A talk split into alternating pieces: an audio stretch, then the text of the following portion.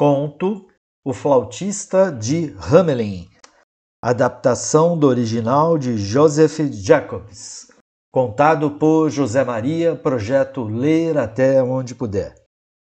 Esta famosa lenda alemã sobre um acordo que não foi cumprido parece ter se baseado num fato real. Antigas inscrições nas paredes de algumas casas de Hamelin indicam que, num dia de julho de 1284, um flautista conduziu realmente cerca de 130 crianças para fora da cidade e que eles se perderam em algum ponto das cercanias.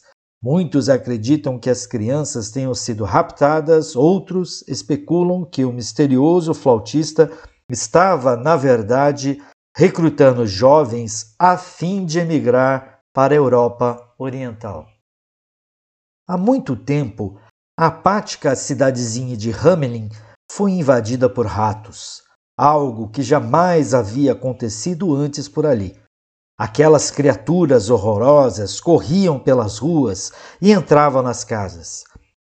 Enfrentavam os cães, perseguiam os gatos, mordiam os bebês nos berços escondiam-se nos bolsos das roupas e faziam ninhos nos chapéus das pessoas.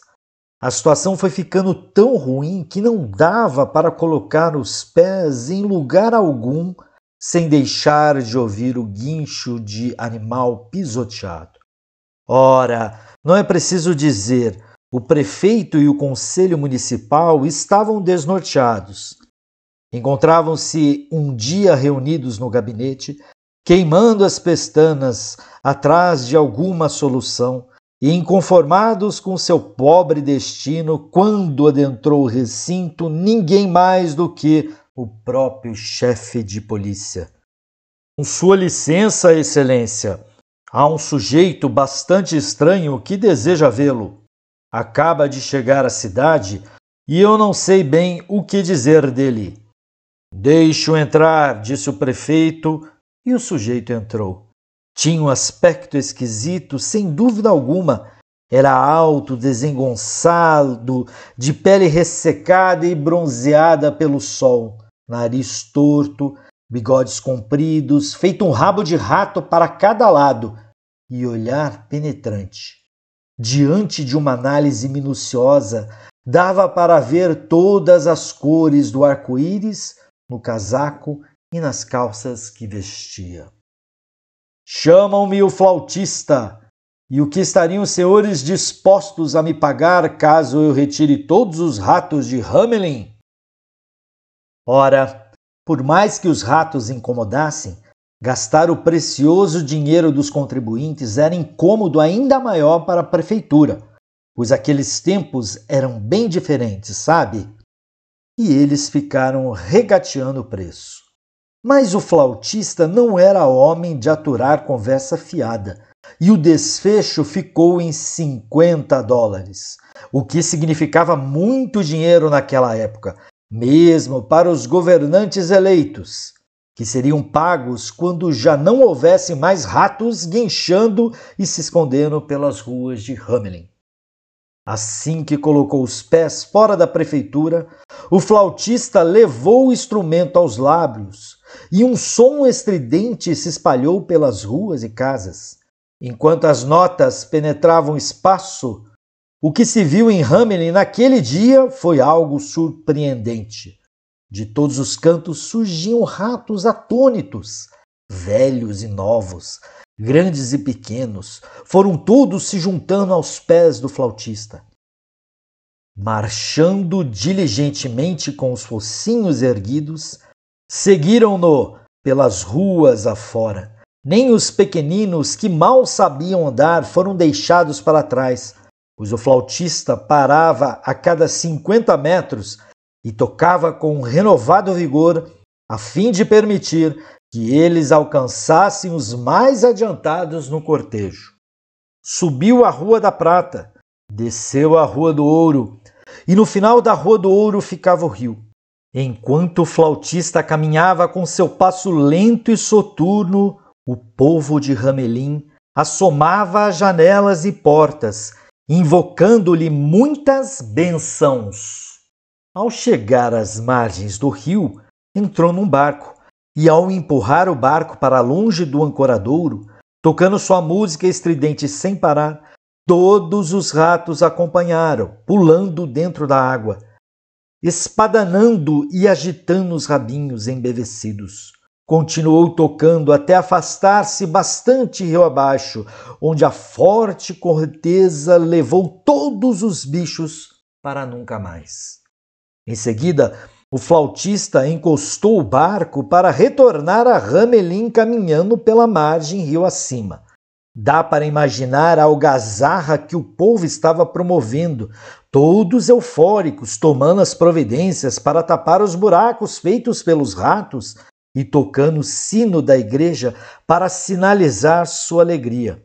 Porém, mal o flautista colocou os pés em terra firme e já não se ouvia um guincho sequer, o prefeito e o conselho e praticamente o povo todo começaram a balançar as cabeças, lamentando que ah, que o pois os cofres da cidade haviam sido recentemente esvaziados o que serve para mostrar que os governantes de então não eram, afinal, tão diferentes dos de hoje.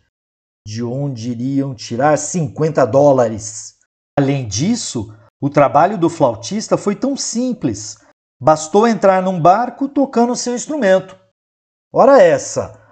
O próprio prefeito podia ter feito a mesma coisa se tivesse pensado antes. O prefeito fez A e fez U e acabou dizendo: meu bom homem, veja só a pobreza desse nosso povo. Como iríamos conseguir pagar-lhe 50 dólares? Aceite 20, por favor. Pelo dito e pelo feito, 20 dólares são boa paga pelas atribulações sofridas. 50 dólares foi o que combinamos. Se eu estivesse em seu lugar, cumpriria o prometido pois muitas são as melodias que conheço, conforme atestam muitas pessoas a grande custo. Isso é uma ameaça, seu andarilho vagabundo! Vociferou o prefeito, dando uma piscadela para os membros do conselho municipal. Os ratos já morreram todos afogados, e o senhor pode fazer o que lhe convier. E voltou as costas para o flautista. Pois bem, retrucou ele, com um sorriso nos lábios. Não é a primeira vez que deixam de cumprir um acordo comigo, e não será a última, tenho certeza. Levou de novo o instrumento aos lábios, mas desta vez as notas emitidas não tinham o som estridente das anteriores, que pareciam guinchos e ruídos de garras e dentes arranhando e correndo e roendo. A melodia era alegre, envolvente, repleta de risos, divertida.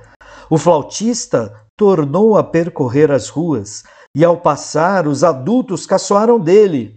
Mas das escolas e dos parques, do jardim e das casas, surgiram crianças em júbilo, atendendo prontamente ao chamado, dançando e brincando de mãos dadas, Efusiante multidão subiu a Rua do Ouro e desceu a Rua da Prata, e além da Rua da Prata ficava a mata verdejante, repleta de árvores enormes com trepadeiras e cipós.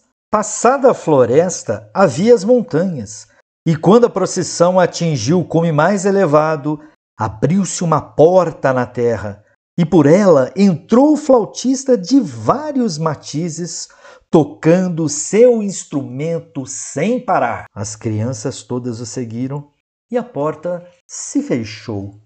Ficou apenas um menino, por ser manco e não conseguir acompanhar o passo das outras crianças montanha acima, em tempo de pegar a porta aberta.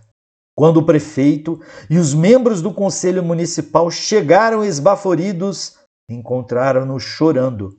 O que aconteceu? perguntaram eles.